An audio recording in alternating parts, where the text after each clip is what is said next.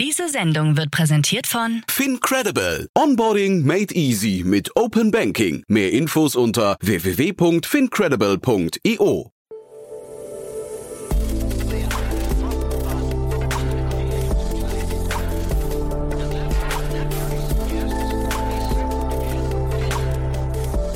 Startup Insider Daily. Hallo und herzlich willkommen zu Startup Insider Daily am Nachmittag. Heute bringen wir euch ein Update, moderiert von Viktoria Hoffmann. Sie spricht nämlich mit Jan Hieserich, EVP Strategy und Communications von Palantir Technologies. Palantir ist ein Softwareunternehmen mit Sitz in Denver, welches für Unternehmen Plattformen zur Analyse von Datenbeständen entwickelt und lizenziert. Dabei gibt es die Plattform Gotham, die explizit für staatliche Einrichtungen wie Polizei, Militär oder Geheimdienste geschaffen ist und eine weitere Plattform namens Foundry, welches explizit für privatwirtschaftliche Anwendungen vorgesehen ist, wie Banken oder Airlines. Und nun wurde die letztere Plattform Foundry auch für Startups freigeschaltet unter dem Namen Foundry for Builders. Das Programm integriert die komplette Datenwertschöpfungskette einer Organisation in einem Betriebssystem. Mit dem Start von Foundry for Builders sollen schnell skalierende Early-Stage-Startups die Palantir Foundry-Plattform zur Verfügung gestellt bekommen, womit Palantir die jungen Unternehmen mit zunehmender Komplexität bei ihrem Wachstum unterstützen und gleichzeitig von Anfang an datengesteuerte Entscheidungen ermöglichen möchte. Ohne weitere Umschweife geht es auch gleich los nach ein paar Verbraucherhinweisen mit Jan Thomas und Jan Hieserich von Palantir. Werbung. Hi, hier ist Nina, Content Managerin bei Startup Insider. Suchst du deine nächste große berufliche Herausforderung? Dann melde dich bei uns. Wir suchen aktiv nach neuen Teammitgliedern, die Startup Insider zum führenden Informationsmedium der deutschsprachigen Startup-Szene machen wollen. Aktuell suchen wir Sales Manager, Customer Success Manager, Finanzmanager sowie Werkstudenten in den Bereichen Sales, Product und Content. Aber auch wenn keine passende Stelle dabei ist, melde dich trotzdem bei uns. Wir suchen immer nach leidenschaftlichen Menschen, die mit Startup Insider Großes bewegen wollen. Also, um mehr zu erfahren und dich zu bewerben, geh jetzt ganz einfach auf startupinsider.de/slash insider. Startup Insider Daily. Interview. Sehr schön, ich freue mich. Jan Hieserich ist hier von Palantir Technologies. Hallo Jan. Hallo Jan. Ja, freue mich sehr, dass wir sprechen. Äh, ja, ich bin mal sehr gespannt, wie das Gespräch wird, denn ähm, ich wurde am Wochenende gefragt, äh, Palantir, was die eigentlich machen. Da habe ich gesagt, naja, die sind sowas wie die Schufa, nur viel krasser. Ich weiß gar nicht, ob das stimmt ist, ja. um Gottes Willen. Ähm, nein, also tatsächlich ist das das, äh, das nicht. Nee, ähm, da kann ich jeden beruhigen. Äh, also eure Credit Ratings sind sicher. Äh, nee, Palantir, Palantir ist eine Datenanalysefirma. Ich vielleicht, ich versuche es mal relativ äh, äh, also ich denke, wir werden noch ein bisschen drüber reden müssen, weil es mhm. natürlich immer ein bisschen abstrakt ist, gerade weil wir ja auch im B2B-Bereich tätig sind. Aber grundsätzlich kann man sagen, dass wir Software bauen oder Plattformen. Wir sagen auch häufig, dass, dass äh, die, das Betriebssystem, ähm, das es Unternehmen ermöglicht und Organisationen ermöglicht, in sehr komplexen, sehr äh, sensiblen, aber auch skalierenden Umfeldern mittels Datenanalyse bessere Entscheidungen zu treffen und die dann auch zu operationalisieren. Und genau dieser Dreiklang, der ist eigentlich das entscheidende und auch das differenzierende Merkmal von Palantir, also Datenintegration, Datenanalyse, äh, aber dann eben auch die Umsetzung. Ähm, das ist ganz entscheidend, weil wir eben sagen, am Ende zählt, äh, zählt die Geschwindigkeit, am Ende zählt Time to Value und das wird man kaum je hinbekommen, insbesondere wenn man immer größer wird, wenn man nicht alle drei Bereiche gleichermaßen abdeckt. Das ist natürlich jetzt sehr abstrakt, aber ich bin mhm. mir sicher, wir sprechen ja noch über, über das eine oder andere. Ja, Beispiel. wir können ja mal ein bisschen konkreter werden. Vielleicht kannst du mal an ein, zwei Beispielen sagen, welche Art von Unternehmen das sind und welche Art von Daten. Mhm. Also Unternehmen, äh, wir, es ist tatsächlich so, dass wir gar nicht irgendwie nach Verticals oder so ähm, organisiert sind, weil wir am Ende sowohl, wir arbeiten ja sowohl im, im kommerziellen Bereich als auch im Regierungsbereich und eigentlich äh, ist eher die Herausforderung äh, äh, überall die gleiche, nämlich wie arbeite ich eigentlich mit Daten? Ähm, weil sich so ein bisschen die, die Vorstellung festgesetzt hat, äh, es reicht, wenn ich Daten sammle und, ähm, und dann sind die schon auf irgendeine Art und Weise äh, produktiv, was aber äh, in, in aller Regel nicht der Fall ist, ähm, sondern man, äh, man, muss sie, man muss sie schon produktiv machen. Äh, und das, das, äh, wir glauben auch häufig, dass man irgendwie, wenn man mit Daten arbeitet, immense große Summen an Daten braucht. Ähm, das ist tatsächlich auch nicht richtig. Okay. es ist eher, eher wichtig, dass man genau weiß, was man eigentlich mit den Daten machen möchte. Und ähm, wenn ich jetzt aus der Praxis spreche, kann ich zum Beispiel sagen, dass einer der häufigsten Fehler, der gemacht wird, ist, dass man einfach, weil man glaubt, Daten sind in, haben einen inhärenten Wert, wir sammeln Daten und dann ist man ganz schnell an so einem Punkt, wo man sich die Daten anschaut und sagt, Mensch, äh, okay, ähm, was machen wir jetzt damit? Äh, und dann fangen die Leute an, nach Problemen zu suchen, die sie mit den Daten lösen können. Das ist aber nicht so wirklich der beste Ansatz. Der bessere Ansatz wäre, man sucht sich ein konkretes Problem oder eine Problemstellung äh, und guckt dann, kann man dieses Problem oder diese Problemstellung mittels einer Datenanalyse beheben, weil es gibt ja auch durchaus Probleme, die nicht mittels Datenanalyse beheb zu beheben sind. Ähm, und wenn, wenn man dann soweit ist, sich dann darüber Gedanken zu machen, welche Daten brauche ich eigentlich? Es gibt so ein schönes englisches Sprichwort, ähm, das heißt, äh, why boil an ocean for a good cup of tea? Okay. Ähm, und das ist tatsächlich, das macht auch in der Datenanalyse total Sinn. Äh, und die, um jetzt auf die konkreten Anwendungsfälle zu sprechen, also ähm, da, da arbeiten wir an unterschiedlichsten Szenarien für einen Automobilbauer, beispielsweise im, im Bereich Qualitätssicherung. Predictive Maintenance ist ein Riesenthema. Ähm, das ist auch nicht so ganz einfach, insbesondere wenn man zum Beispiel äh, wie in der Airline-Industrie mit Echtzeitdaten arbeitet, äh, High-Frequency-Data, äh, das ist schon an sich eine große Integrationschallenge. Ähm, aber die dann auch so aufzubereiten, dass auch nicht technische User damit arbeiten können, äh, das, ist, das ist schon extrem schwer. Und dann aber dieses Wissen, was man dadurch gewinnt, ähm, zu nutzen und wieder zurückzuschreiben äh, auf das ursprüngliche Datenmodell, das ist, das ist tatsächlich etwas, äh, was, was für uns einzigartig ist, weil weil dadurch lernt man mit jeder Entscheidung. Und jede Entscheidung, die getroffen wird, die wird nachgehalten. Ähm, das ist also keine Einbahnstraße. Ich nehme Daten, mache eine Analyse drauf und dann mache ich eine PowerPoint und keiner weiß, was damit passiert ist, sondern am Ende ist es so, ähm, dass wir die Daten nehmen, lassen eine Analyse drauf fahren. Wie gesagt, es müssen keine technischen Nutzer sein, es können auch nicht technische sein. Dann trifft man eine Entscheidung. Diese Entscheidung wird in der Plattform selber wieder nachgehalten und zurückgeschrieben aufs Datenmodell. Und nur wenn ich das mache, dann habe ich das, was man in der Fachsprache Appreciating Dataset habe oder ich werde mit jeder Entscheidung, die ich treffe, besser. Ähm, also die Organisation lernt. Ähm, das ist aber nicht, die, nicht der Regelfall. Also das ist tatsächlich sehr, sehr eigen für, für Palantir, dass wir das können, weil es eben doch sehr schwer ist. Das heißt aber für euch ist es erstmal egal, welche Art von Daten verwendet werden. Ja, also wir sind da komplett agnostisch. Ähm, das ist sicherlich ein, äh, ein Auszeichnungsmerkmal von Palantir. Es ist vollkommen egal, ob es strukturierte Daten sind, unstrukturierte Daten sind, Tabellen, äh, Fotos, Videos, aber beispielsweise natürlich dann auch, wenn ich jetzt an die militärische Aufklärung denke, Satelliten, äh, äh, Satellitenbilder äh, oder oder äh, auch Drohnenbilder oder dergleichen. Also die Quelle ist fast egal. Ähm, da haben wir eine immense Expertise entwickelt, alle möglichen Datenquellen zu verbinden und dann auf dieser Basis äh, ähm, äh, ein, ja, äh, die Daten so zu modellieren, dass man äh, damit arbeiten kann, selbst dann, wenn sich zum Beispiel äh, der Anwendungsfall ändert. Also ähm, dass man nicht jedes Mal irgendwie für einen Anwendungsfall, welcher auch immer auch das ist, wieder neu die Daten integrieren muss, wieder neu die Daten reinigen muss, neu modellieren muss. Das entfällt mit, mit, mit Palantir. Ähm, und deshalb sind wir auch deutlich schneller, auch weil wir es geschafft haben, diese Daten, wenn, wenn man diese Daten integriert, dann wird das in sehr vielen Fällen noch händisch gemacht. Deshalb dauert das zum Teil Monate.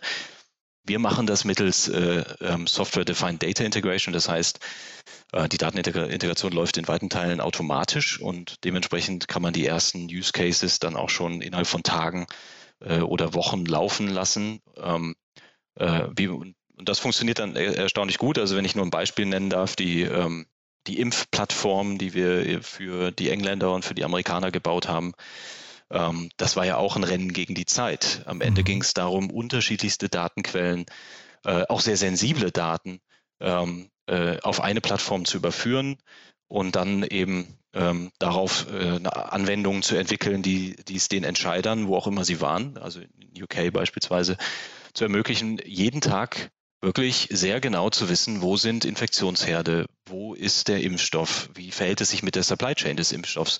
Aber man braucht ja dafür auch noch ein bisschen mehr, denn der Impfstoff alleine muss ja auch appliziert werden. Das heißt, ich muss auch wissen, wo sind die Spritzen, wo, sind, wo ist das Infektionsmittel, wo ist das Personal. Alle diese Dinge ähm, auf eine Plattform zu überführen äh, und dann eben auch in der Plattform die Entscheidungen zu treffen, so dass man, dass auch alle anderen, die damit arbeiten, sehen, was passiert da das ist extrem wichtig. Mhm.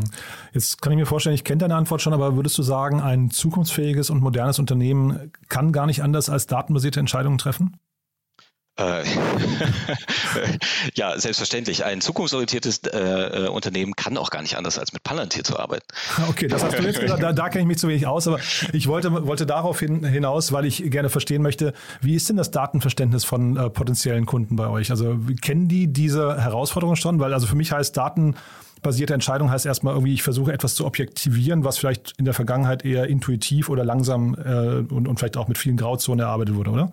Ja, also ich, ich glaube, ähm, es kommt ein bisschen darauf an, wer, mit wem wir sprechen, beziehungsweise ähm, über welche Anwendungsfälle wir sprechen, weil ähm, es natürlich einen Unterschied macht, wenn ich mit der mit Business-Entscheidern spreche, die wirklich mehr aus den Problemstellungen oder aus den dann hoffentlich Lösungen herausdenken oder äh, beispielsweise mit durchaus technisch versierten äh, ähm, äh, Leuten spreche, die vielleicht gar nicht so sehr äh, an einem ganz speziellen Use Case interessiert sind, sondern vielmehr ähm, äh, eine Plattform suchen, auf der sie dann selber aktiv bauen können, äh, aktiv selber gestalten können. Das sind nochmal zwei sehr unterschiedliche Dinge. Foundry beispielsweise, das ist unser Pro Produkt für den kommerziellen Bereich. Äh, Foundry deckt das alles ab, ähm, aber je nachdem, welcher Anwender draufgeht, macht das natürlich einen Unterschied. Grundsätzlich muss man sagen, dass das Datenverständnis, äh, ich würde mal sagen, in Deutschland noch nicht so groß ausgeprägt ist. Also sprich, wir reden zwar wahnsinnig viel über Daten und Datenanalyse, aber äh, in der Praxis und im Einsatz ist es, wenn überhaupt, dann häufig nur in sehr isolierten Anwendungsfällen. Also ein Unternehmen, das wirklich über die, durch die Bank weg, durch mittels Datenanalyse Entscheidungen trifft äh, und, und damit natürlich auch an Geschwindigkeit gewinnt, das sehe ich in der Praxis ehrlicherweise sehr, sehr, sehr selten. Mhm. Ähm, äh, ja, und das hängt natürlich ein Stück weit damit auch zusammen, dass, dass es ja nicht die einen Daten gibt. Also ähm, natürlich, äh, wenn ich jetzt an, an die gängigen Formen denke, wie man Daten sammelt und strukturiert und aufbereitet, äh, dann gibt es da natürlich auch große Unterschiede ja, von Unternehmen zu, unter, zu Unternehmen, von, von mhm. Anbieter zu Anbieter. Aber das grundsätzliche Problem, was wir sehr häufig beobachten, ist, dass es sehr ähm, frakturiert ist. Das bedeutet, ich habe häufig eine Lösung für, ein, für Data Storage, dann habe ich eine andere Lösung äh, für Datenanalyse, dann habe ich wiederum eine andere äh, Lösung, die, die vielleicht dies mir erlaubt, äh, auf, auf der Basis Anwendungen zu bauen. Ähm, und dann habe ich ganz schnell, wenn ich ein großes Unternehmen habe mit sehr unterschiedlichen äh, Bereichen, äh, dann habe ich ganz schnell so ein Frankenstein-Monster an, mhm. an, Lösungen, die alle nicht mehr miteinander reden oder sehr schwer miteinander reden. Und das erschwert natürlich dann den ganzheitlichen Blick aufs Unternehmen. Und mhm. ähm, das ist so ein Problem, was wir versuchen zu lösen, in, indem wir äh, ähm, ja, indem wir eine Plattform gebaut haben, die in der Lage ist, auch sehr modular schon existierende Lösungen einzubinden, aber wirklich wie so eine Art Connected Tissue funktioniert. Also sprich, wir binden alles zusammen und erlauben es, ein, ein äh, Datenmodell zu haben. Wir nennen das die sogenannte Ontologie die es dann auch eben nicht technischen Nutzern ermöglicht, sich mit den, in den Daten zurechtzufinden und damit zu arbeiten. Ähm, was heißt das? Ganz konkretes Beispiel. Ähm, wenn ich jetzt an, äh, an äh, wenn ich jetzt einen Airline ähm, Mechaniker bin, der, ähm, der beispielsweise für die Wartung von Fl Flugzeugen zuständig ist, dann ist es ja so, dass die Flugzeuge heute schon äh, wahnsinnig viele Daten senden. Also wenn so ein Flieger in der Luft ist, dann sendet der für einen Transatlantikflug wirklich mehrere Terabyte an Daten, äh, die häufig sehr, ähm, na, ich will nicht sagen unstrukturiert, aber es, ist, es sind Sensordaten, also High-Frequency-Data, nicht so leicht zu integrieren, nicht so leicht mitzuarbeiten äh, und natürlich eine ganze Reihe weiterer Daten.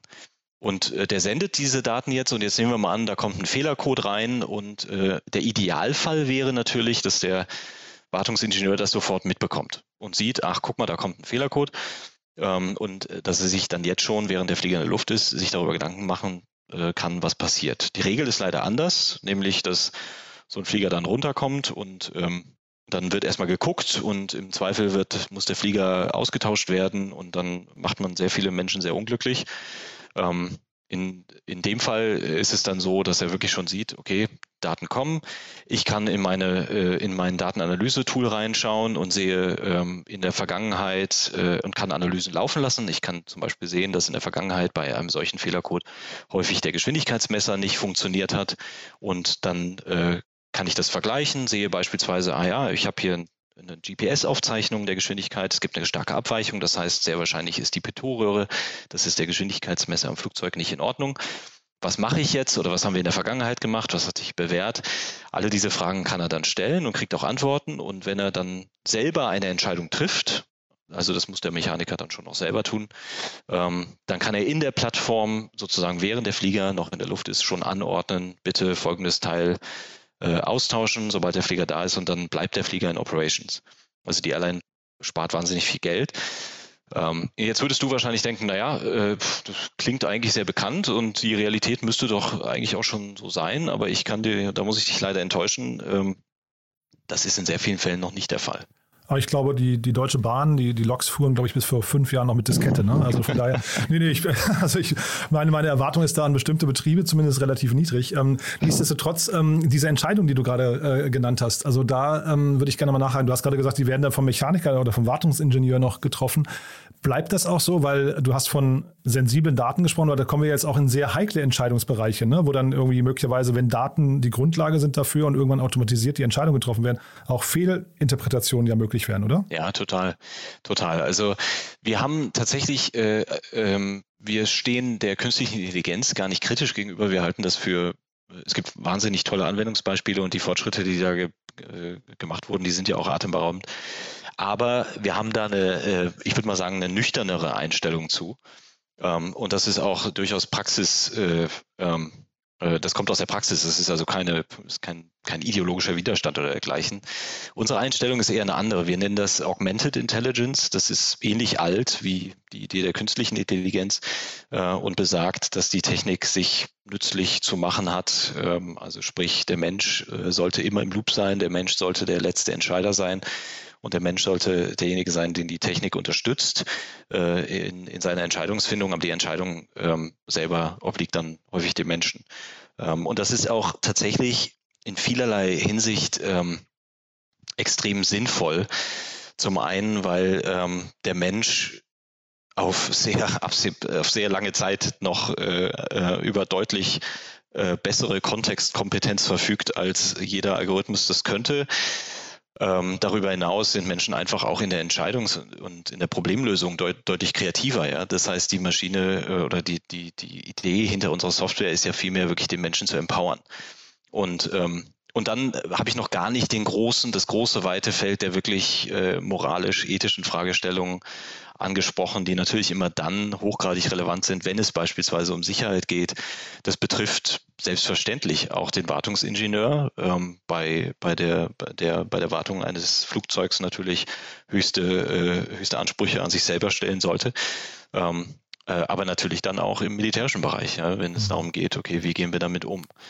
Ähm, heißt aber bei diesen moralisch-ethischen Fragen haltet ihr euch auch raus? Nein, gar nicht. Also ähm, das, das können wir gar nicht und das wollen wir auch nicht. Ähm, weil das klang gerade so, als würdet ihr quasi vorher aufhören schon mit, also dass sie quasi die Analyse und das Bereitstellen der Daten und Aufarbeitung, aber die Entscheidung liegt ja noch bei jemand anderem. Deswegen dachte ja, ich eigentlich. Ja, genau, genau. Ach ja, nee, äh, jetzt, jetzt, jetzt verstehe ich das. Ähm, nee, also die Entscheidung natürlich im, im Einzelfall, klar, die liegt beim, beim jeweiligen Entscheider, also mhm. dem Anwender der Software selber. Äh, da sind wir ja in der Regel nicht involviert. Also Palantir, das muss man, glaube ich, an der Stelle auch nochmal ganz klar sagen, wir sind ein Softwareunternehmen. Wir stellen Software zur Verfügung, ähm, aber wir sind nicht diejenigen, die über Mittel und Zweck der, der, der Anwendung äh, entscheiden.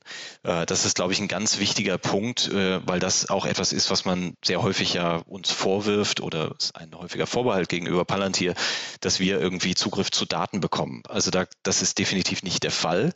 Ähm, wir sagen immer, unsere Software geht zu den Daten und nicht die Daten zu unserer Software. Das ist ein großer Unterschied zu den gängigen Silicon Valley Geschäftsmodellen. Mhm. Ähm, aber Natürlich ist es so, dass wir, dass wir uns auch bewusst sind, gerade auch wenn wir im Regierungsbereich äh, arbeiten, dass es Anwendungsfälle gibt, die äh, auch von vornherein eine moralisch-ethische Betrachtung erfordern, ähm, auch wenn es vielleicht äh, ähm, in, in, in, dem, in, in, der, in der ersten Phase gar nicht um konkrete Fragestellungen geht. Ähm, und das zeichnet uns aber meines Erachtens nach auch aus, weil Palantir sehr früh sich diesem Thema gewidmet hat. Also wir haben schon sehr, sehr lange, ähm, das nennt sich bei uns das sogenannte Privacy Civil Liberties Team, man, auf Deutsch würde man das wahrscheinlich übersetzen mit Datenschutz, Datenethik-Team. Äh, und das ist sehr interdisziplinär besetzt, also wirklich mit, mit Geisteswissenschaftlern, Philosophen, aber eben auch äh, äh, Ingenieuren, ähm, die von vornherein sich Gedanken machen, wie muss die Plattform gestaltet sein, welche Funktionalitäten muss die Plattform aufweisen, damit wir ein Höchstmaß an Auditierbarkeit äh, äh, herstellen können, beispielsweise, damit wir aber auch sicherstellen können, äh, dass die Plattform in der Lage ist, ähm, äh, ähm, Sicherheitskonzepte zur Verfügung zu stellen, Rollenkonzepte zur Verfügung zu stellen. Also wirklich von vornherein äh, ähm, klarstellt, dass Sicherheit hier ein immens wichtiges Thema ist.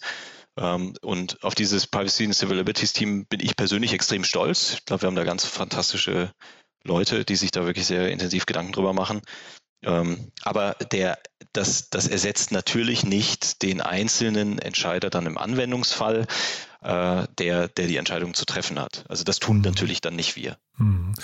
Jetzt haben wir ja gerade über die Unternehmen gesprochen. Gerade hast du auch schon angerissen, Regierung, weil jetzt vom Datenverständnis würde ich erwarten, wir haben irgendwie so die Startup-Welt, dann kommt irgendwann die Corporate-Welt, dann kommt lange nichts und dann kommen die Behörden. Ne? Und die, ja, vielleicht kannst du das mal für mich ein bisschen einordnen. Wie, wie äh, gehen Behörden und Regierungen mit Daten um? Wie ist deren Datenverständnis? Verstehen die, was man mit Daten alles machen könnte oder was man vielleicht auch lassen sollte? Ja, doch. Also ähm, ich, ich würde das nicht so, ich meine, natürlich, ich glaube, das gilt für, für alle Bereiche, also sowohl kommerziell als auch, wenn ich jetzt an Regierungsarbeit denke, äh, dass, dass wir da schon doch deutliche Unterschiede sehen, je nachdem, in welche, ähm, in welche Geografien man schaut. Mhm.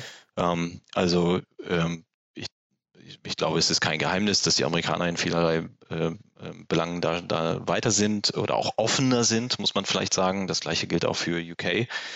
Ähm, ich will aber an der Stelle auch direkt dazu sagen, dass das nicht bedeutet, dass, äh, dass das nur deshalb ist, weil, äh, weil die langsam mit Datenschutz umgehen. Also das, da, da, da würde ich vehement widersprechen. Wegen die, ähm, gerade was, was Behörden angeht, legen da doch sehr viel Wert auf Sicherheit und, und Regulierung.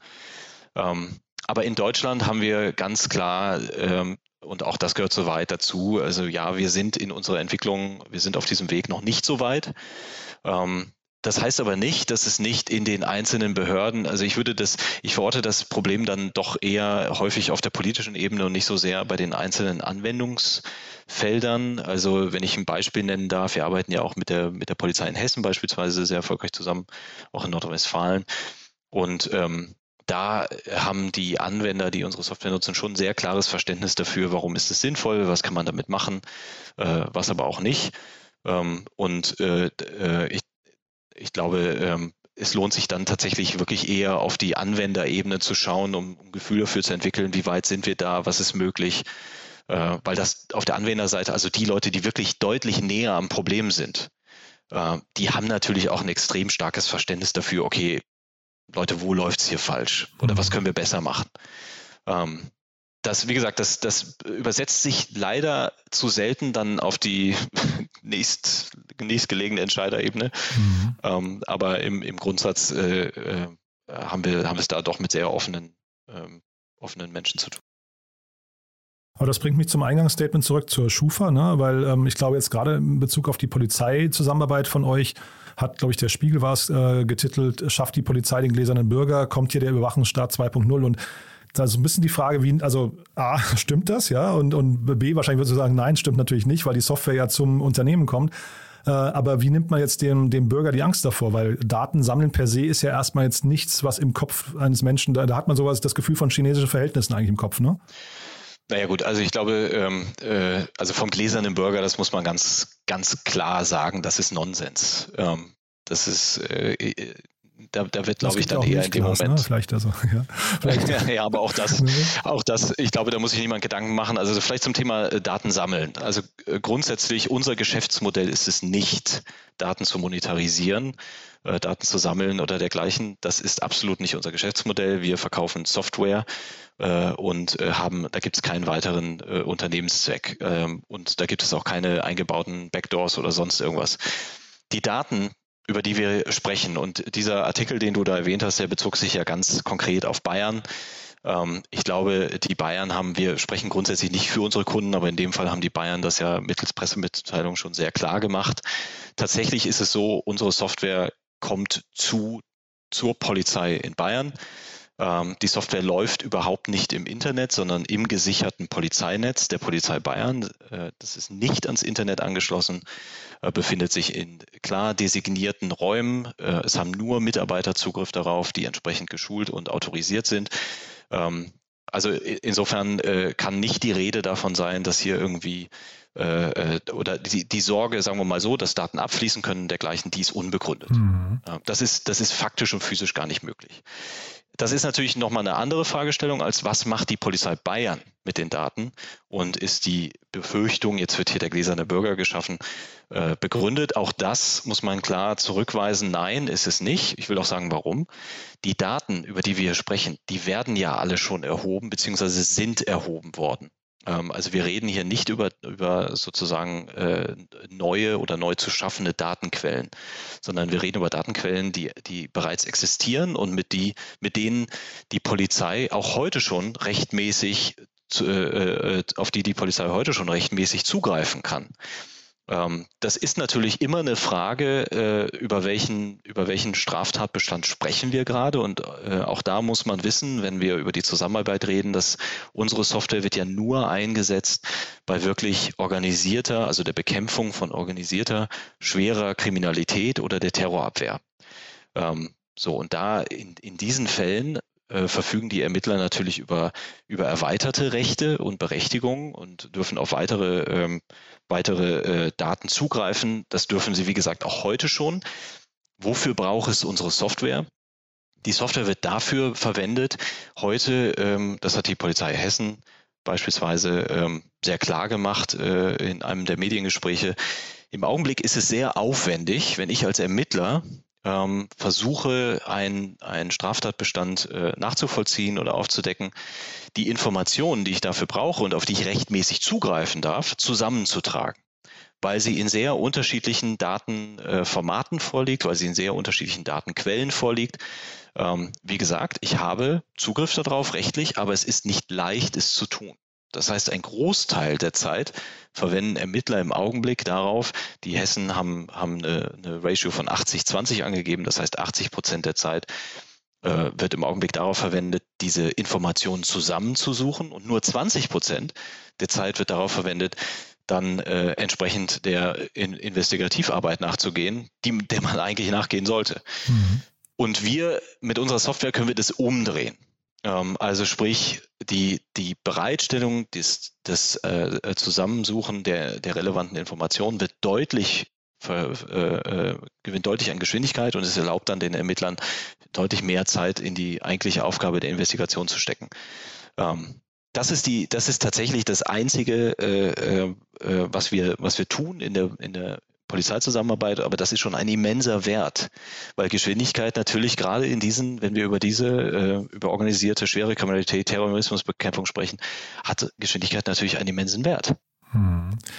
Wie, wie fehleranfällig ist eure Software denn eigentlich? Also wir hatten es ja vorhin mit dem, mit dem Flugzeug schon, da kann ja. man sich ja keine Fehler erlauben. Jetzt sind wir hier im persönlichen, privaten Bereich. Ähm, gibt's gibt's da, also muss, muss man hier mit Toleranzen rechnen oder, oder ist eure Software da fehlerfrei? Also wie hat man sich das vorzustellen? Weil das kann ja richtig hart werden irgendwann, ne?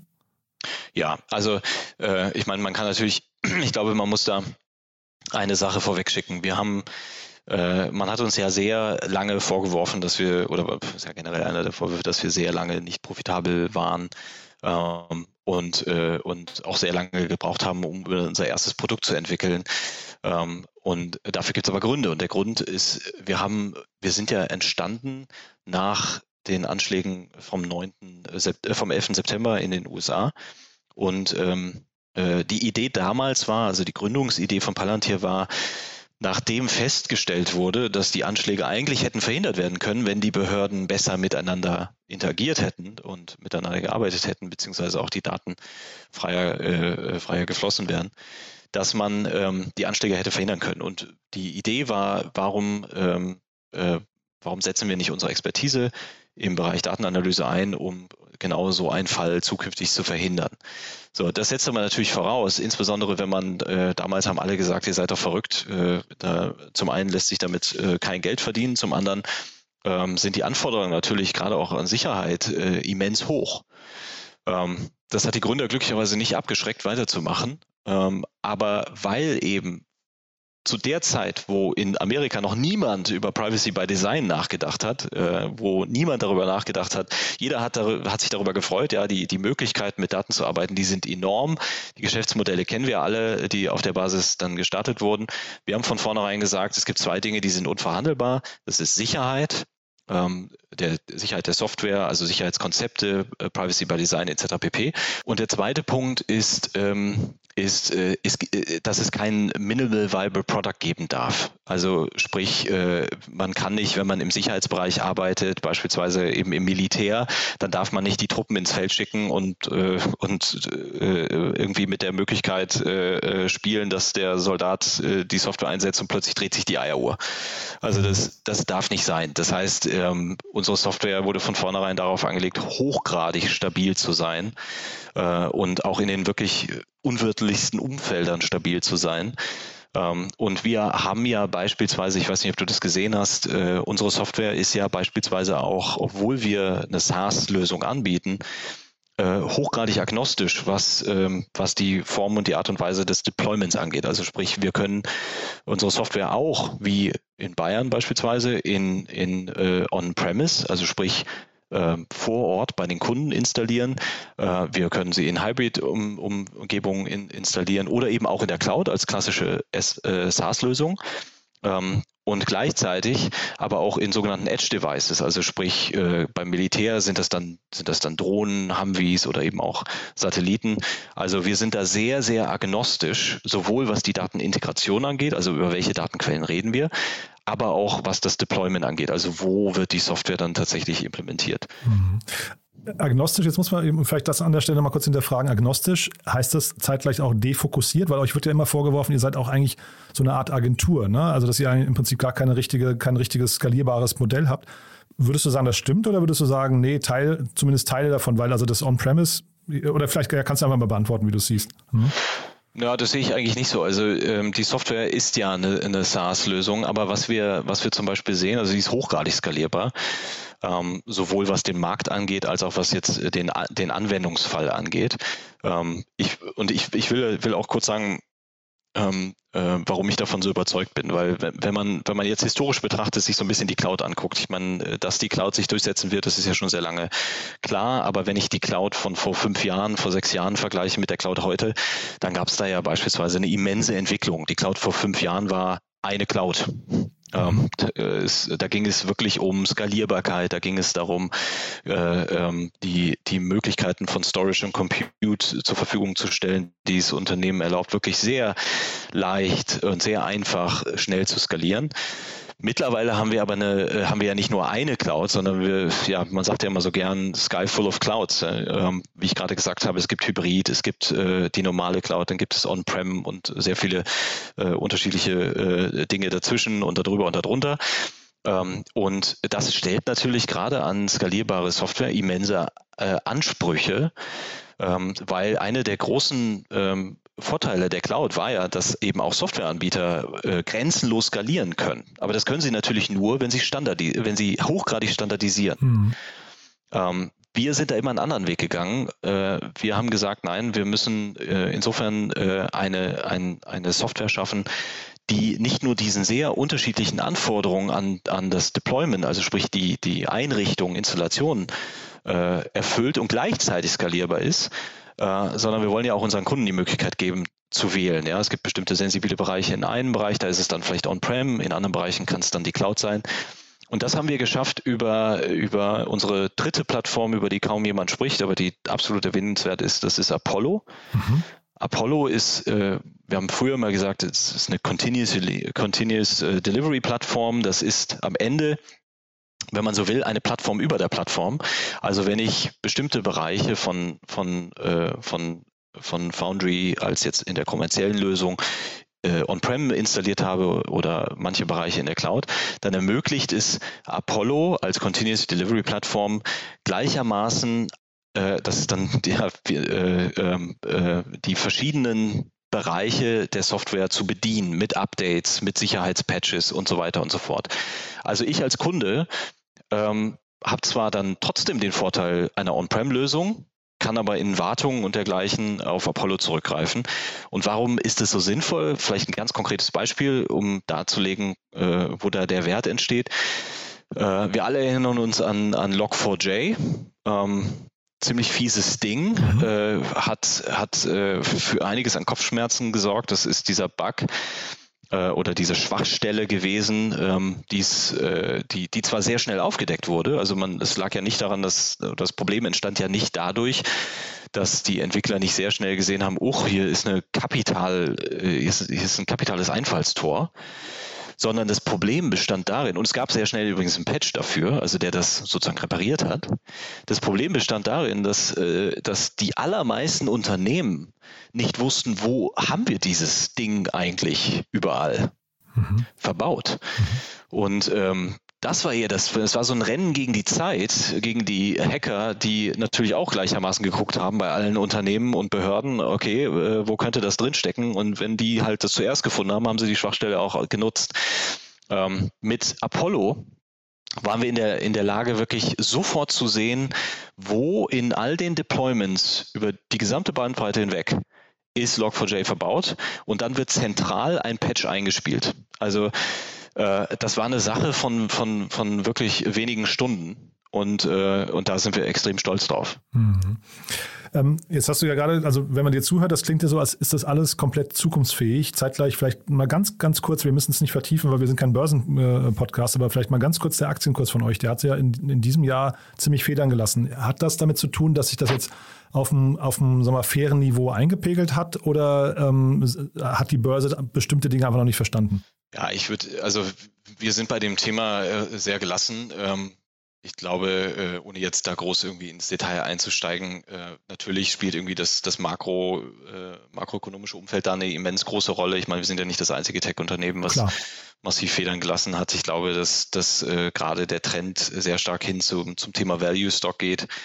Äh, zum anderen ist es sicherlich so, dass, dass bisher eben die Hype-Themen auch andere waren. Also äh, das sieht man ja auch an den Aktienkursen von, von Unternehmen, die sich beispielsweise sehr stark auf das Thema Data Storage, Data Warehousing fokussiert haben. Ähm, ich glaube, die haben natürlich schon profitiert äh, davon, weil da einfach, äh, äh, ja, da, da war die Aufmerksamkeit. Ähm, aber ich denke, dass wir schon auch jetzt so, so langsam, wie gesagt, das makroökonomische Umfeld und politische Umfeld spielt jetzt gerade damit rein, aber ich glaube schon, dass wir äh, jetzt an einem Punkt sind, wo auch viele Unternehmen feststellen, okay, wir haben zwar jetzt die tollsten Data Storage, Warehousing Lösungen, aber ähm, der, der Mehrwert, den wir uns davon erhofft haben, der stellt sich eben nicht ein. Mhm. Äh, und da, da, da wird man, da, da haben wir überhaupt keinen Zweifel, dass, äh, dass, dass wir da dass wir da gebraucht werden. Mhm. Und apropos gebraucht und ähm, vielleicht auch damit verbunden neue Märkte. Ihr öffnet euch jetzt gerade auch für Startups. Ne? Für welche Art von Startups ist das Ganze relevant? Also ich glaube, ähm, es gibt keinen, wie gesagt, wir organisieren uns nicht so sehr in Verticals, weil wir sagen, dass viele der, der, der äh, Probleme, mit denen Unternehmen durch die Bank weg, äh, ähm, ob jetzt im Versicherungsbereich oder im, im, im Manufacturing-Bereich konfrontiert sind, ähm, häufig äh, Probleme sind, die, die durch schlechte Datenintegration, schlechte Datenanalyse ähm, entstehen oder eben mittels besserer Datenanalyse, besserer Datenintegration behoben werden können. Ähm, grundsätzlich ist es so, dass, dass wir, dass äh, wir natürlich immer dann den größten Mehrwert erzielen, wenn wir mit Unternehmen zusammenarbeiten, die schon ein Bewusstsein dafür haben, ist es ein Problem? Sind es, also wo liegen unsere Probleme und sind es Probleme, die mittels äh, besserer Datenanalyse, Datenintegration behoben werden können? Also es braucht schon ein gewisses Problembewusstsein. Ähm, es gibt ganz, gibt natürlich auch Geschäfte, äh, wo Datenanalyse begrenzt einsetzbar äh, ist, ähm, aber ich glaube, äh, grundsätzlich ist das schon mal eine, eine, eine Sache, die erforderlich ist. Und ja, wir öffnen uns ähm, Startups. Das ist, wir haben ja eigentlich immer für uns in Anspruch genommen, in Umgebungen zu arbeiten oder mit Unternehmen zu arbeiten, die wirklich vor sehr komplexen Problemstellungen stehen, die mit sehr komplexen, riesengroßen Datenmengen arbeiten. Ähm, aber Komplexität, und ich glaube, das ist so das, was wir auch lernen mussten, entsteht ja nicht nur durch die Quantität an Daten, sondern beispielsweise eben auch durch, äh, durch, ähm, durch schnell wachsen, äh, durch schnell wechselnde Geschäftsmodelle, durch eine Vielzahl an Tools, mit denen man arbeitet, die, wie ich eingangs ja schon mal gesagt habe, häufig nicht miteinander reden. Also Komplexität ist nicht unbedingt Mengen äh, äh, orientiert sich nicht unbedingt an der Quantität, sondern eben durchaus auch am Setup. Und mhm. ähm, die Idee für Foundry for Builders kam nicht so sehr von uns, also dass wir jetzt gesagt haben, Mensch, wir machen jetzt mal irgendwie ein neues Geschäftsfeld auf, sondern das ist tatsächlich dadurch entstanden, dass ein äh, ähm, Alumni von uns äh, ein Startup gegründet hat und dann ganz schnell vor der Herausforderung stand, Mensch, ich habe hier irgendwie ganz viele Tools und nichts davon funktioniert oder lässt sich skalieren und äh, er hat's dann, hat sich an, an Foundry erinnert und kam auf uns zu und hat gesagt, Mensch, könnt ihr mir denn nicht helfen? Das ist doch eigentlich ein perfekter Case. Und ähm, ja, und dann haben wir gesagt, äh, das ist in der Tat spannend und warum, warum machen wir, warum öffnen wir uns da nicht äh, und stellen das auch äh, Gründern zur Verfügung ähm, und haben das dann in einer ersten Kohorte im letzten Jahr mit äh, ausnahmslos mit, mit Palantir Alumnis gemacht, weil wir überhaupt erstmal lernen wollten und gucken wollten, wie funktioniert das. Die kannten natürlich die Software. Das heißt, es war, äh, war so, so ein bisschen eine Win-Win-Lösung. Und ähm, das hat so schnell, so gut funktioniert, dass wir sehr zeitnah dann eine zweite Kohorte hatten, wo dann auch schon nicht mehr Palantir-Alumni dabei waren. Ähm, ja, und äh, jetzt, jetzt äh, ähm, öffnen wir uns da immer mehr. Mhm. Und von diesem Setup, von dem du gerade gesprochen hast, was muss denn ein Startup mitbringen? Also wie, wie, wie viele Leute müssen eure Software dann beherrschen und, und können und wie, wie viele Ressourcen muss man vielleicht darauf verplanen? Und vielleicht kannst du auch was zu den Pricings noch sagen? Ja, gerne. Also grundsätzlich ist es so, dass wir, ähm, äh, wir, sagen zwar ähm, äh, äh, vom Day Zero on, aber ich, ich meine, das, das weißt du, das weißt du besser als ich, äh, dass, dass häufig, häufig ja auch noch Startups irgendwie ihr, ihr Geschäftsmodell finden müssen und dergleichen. Also ein gewisses Maß an, an Komplexität muss, glaube ich, schon da sein. Ähm, Spannend wird es immer dann, wenn Unternehmen selber schon durch Migration gegangen sind. Äh, spannend wird es für uns äh, Series A aufwärts. Äh, also ich meine, immer dann, ich glaube, der, der Fehler, der häufig gemacht wird, ist, dass Startups ähm, anfangen, mit, den verfüg mit verfügbarer Software zu arbeiten. Ich will jetzt nur mal ein Beispiel nennen. Man fängt mit Google Sheets an, dann äh, äh, steigt man irgendwann um auf Airtable und äh, dann hoffentlich wächst das Geschäft und man stellt dann fest, oh, ja, okay, ähm, ich brauche jetzt irgendwie noch eine Analyselösung, dann arbeitet mit Power BI, wenn ich irgendwelche Aktionen darauf laufen möchte, dann habe ich Snowflake und plötzlich habe ich so ein Sammelsurium an Tools, ähm, die häufig über APIs verbunden sind oder Data Pipelines. Und wenn ich jetzt anfangen möchte zu skalieren oder plötzlich irgendwie neue Anwendungen darauf laufen zu lassen, dann äh, stößt man da ganz schnell an Grenzen. Also sei es beispielsweise, äh, weil Airtable äh, ist zwar super für überschaubare Anwendung, aber wenn ich plötzlich irgendwie 10 Millionen Zeilen äh, laufen lasse, dann funktioniert das plötzlich nicht mehr so gut. Äh, und, ähm, und gerade diese Schnittstellen, die skalieren schlecht mit. Äh, also sprich, wenn ich im Geschäft plötzlich erfolgreich bin, dann möchte ich natürlich, dass meine, mein Backend da mit, mit skaliert. Das funktioniert dann plötzlich ganz schlecht. Äh, und ich habe ganz viele Lösungen, die alle nicht miteinander arbeiten. Bei Foundry ist es so, dass Foundry wirklich nahtlos mitskaliert. Ich kann End-to-End-Workflows bauen. Wenn ich äh, Lösungen habe, die ich schon nutze, wie Tableau beispielsweise, dann kann ich die ohne weiteres einbinden. Wenn ich sie nicht habe, brauche ich sie auch nicht, kann ich alles mit Foundry machen. Äh, wir skalieren da absolut nahtlos mit, weil es in Foundry gar keine APIs gibt. Also äh, man, man, man muss sich das wirklich als eine API-lose äh, Lösung vorstellen. Plus, ähm, wenn, wenn man mit Hyperscaler arbeitet, äh, dann skaliert auch Storage und Compute nahtlos mit. Also sprich, äh, wenn ich mehr brauche, dann, dann äh, und ich nutze AWS, also Amazon Web Services, dann äh, und ich brauche jetzt, ich habe eine Spitze zu bedienen, dann skaliert das automatisch mit Foundry mit. Mhm. Ähm, die Idee ist wirklich, alles vom Tisch zu nehmen, worum sich Gründer nicht kümmern sollen. Ähm, also sprich, eine Funktionalität herzustellen, äh, die einfach gewährleistet ist, so dass, dass Gründer sich auf das fokussieren können, auf das sie sich fokussieren sollten, nämlich Time to Value, äh, das Geschäftsmodell voranbringen. Ähm, und das ist die Idee von Foundry for Builders. Ähm, ja. Hm.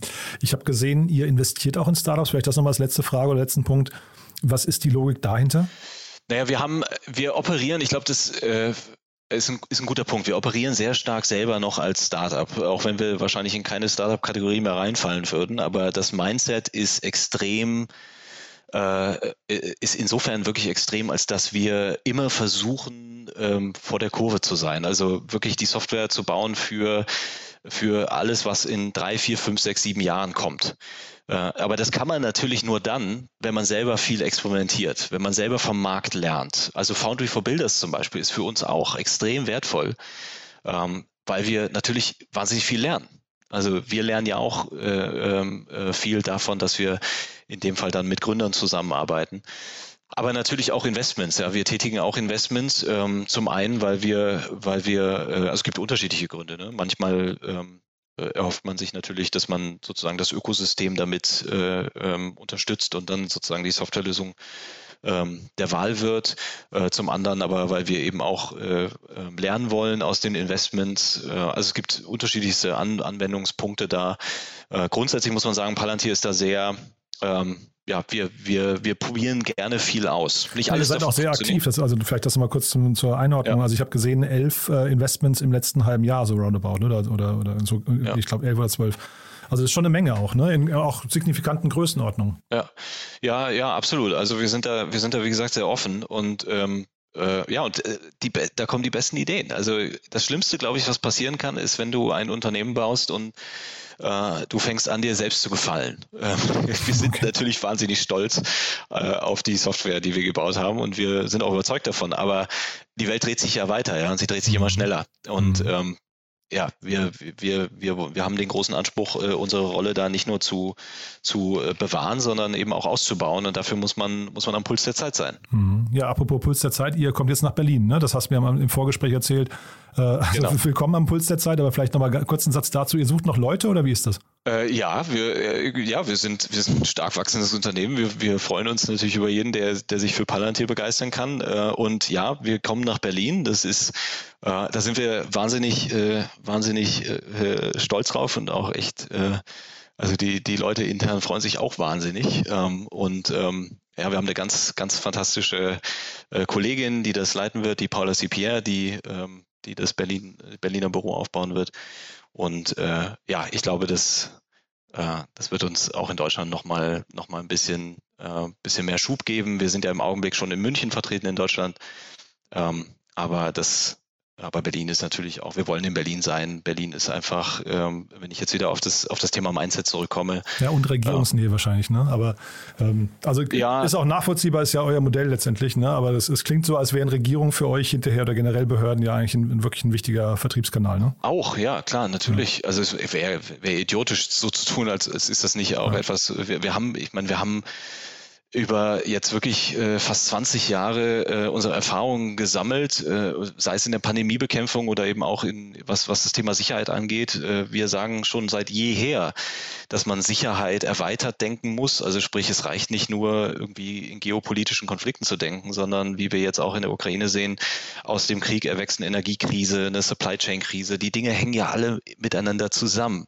Mhm. Und wir haben da sehr viele Erfahrungen gesammelt und es und, und äh, natürlich erhoffen wir uns auch diese Erfahrungen weitertragen zu können. Ähm, äh, und äh, natürlich auch in Berlin. Hm. Aber vielleicht nochmal ganz kurz, ab, apropos Berlin, wollte ich dich noch fragen, der Alex Karp war ja bei Axel Springer eigentlich im, äh, glaube ich, Aufsichtsrat, ne, vier Jahre lang.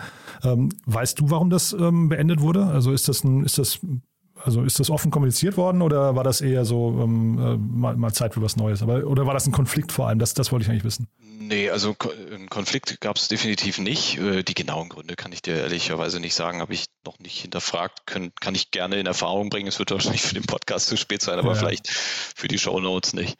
Okay. Ah. Gut, mehr hätte sein können. Es gab also zum Beispiel das Thema, man kann nicht bei Axel Springer im Aufsichtsrat sein, während man auf der anderen Seite irgendwie mit irgendwelchen äh, Behörden irgendwelche Datendeals macht. Ne? Hätte sein können, dass das irgendwie gar nicht zusammenpasst. Ja. Ja, also wie gesagt, äh, Datendeals klingt jetzt schon wieder so, als würden wir mit Daten handeln oder dergleichen. Das tun wir ja nicht. Okay, nee, das, auch, das äh, soll auch nicht so rüberkommen, äh, habe ich verstanden. Ihr stellt die Infrastruktur und genau, äh, auf der äh, ne, die Software kommt zum Unternehmen, habe ich, genau, hab ich mir ja. gemerkt. cool. Ja. Okay, das bleibt hängen. Also dann, äh, Jan, sage ich erstmal lieben Dank, dass du da warst. Haben wir was Wichtiges vergessen aus deiner Sicht mit Blick auf die Uhr? Wir sind schon deutlich drüber. Ähm, außer, dass wir uns über, über Feedback freuen, über, also wir stehen wirklich, man denkt immer, Palantir ist so, so verschlossen. Nee, sind wir nicht. Jetzt kennt er meinen Namen und äh, ja, ich würde uns freuen, wenn wir da in den Dialog treten. Man findet dich auf LinkedIn, ne? Definitiv auf LinkedIn, ja, und, ähm, und dann auch immer, äh, immer, wo auch immer ihr seid. Ich bin viel unterwegs. cool. Dann lieben Dank, dass du da warst und ich freue mich auf eine Fortsetzung, ja? Ja, ganz herzlichen Dank. Vielen Dank. Werbung. Hi, ist Paul. Product Manager bei Startup Insider. Willst du wissen, welche Startups aus Hamburg, Mannheim oder vielleicht auch Bielefeld sich mit künstlicher Intelligenz beschäftigen? Oder wie zum Beispiel das Portfolio von Earlybird oder HV Capital aussieht? Entdecke all das und noch viel mehr auf unserer Plattform. Kostenlos und ohne Begrenzungen. Unsere Datenbank umfasst über 20.000 Profile aller relevanten Startups, Investoren und Personen, die darauf warten, von dir entdeckt zu werden. Also, wenn ich dein Interesse geweckt habe, schau einfach mal auf unserer Plattform vorbei unter startupinsider.de/slash insider. Startup Insider Daily, der tägliche Nachrichtenpodcast der deutschen Startup-Szene. Vielen Dank an Jan Thomas und Jan Hieserich in unserem Update über Palantir Technologies bzw. dessen Plattform Foundry for Builders. Zu guter Letzt möchte ich euch noch auf unser Wochenendprogramm hinweisen. Los geht's am Samstag mit unserer Rubrik dem Media Talk. Zu Gast ist Felix Wimmeroth, der Host vom Rheinland Valley Podcast. Der Business Podcast beschäftigt sich mit Gründerstories und Unternehmertum in Deutschland. Und zum Abschluss am Sonntag kommen wir wieder zurück mit Read Only. Dort begrüßt Annalena Kümpel, Christoph Käse, CEO von Hi, the Axel Springer Consulting Group und sie sprechen über sein Buch Life Changer Zukunft Made in Germany, wie moderner Erfindergeist unser Leben verändert und den Planeten rettet. Das Buch porträtiert spannende deutsche Innovationen unserer Zeit. Vielen Dank euch fürs Zuhören. Erstmal, das war's mit Startup Insider Daily für den heutigen Tag. Am Mikro war heute wieder für euch Levent Kellele. Ich wünsche euch einen schönen und erfolgreichen Resttag und freue mich, wenn wir uns am Wochenende wiederhören. Bis dahin, tschüss und bye bye.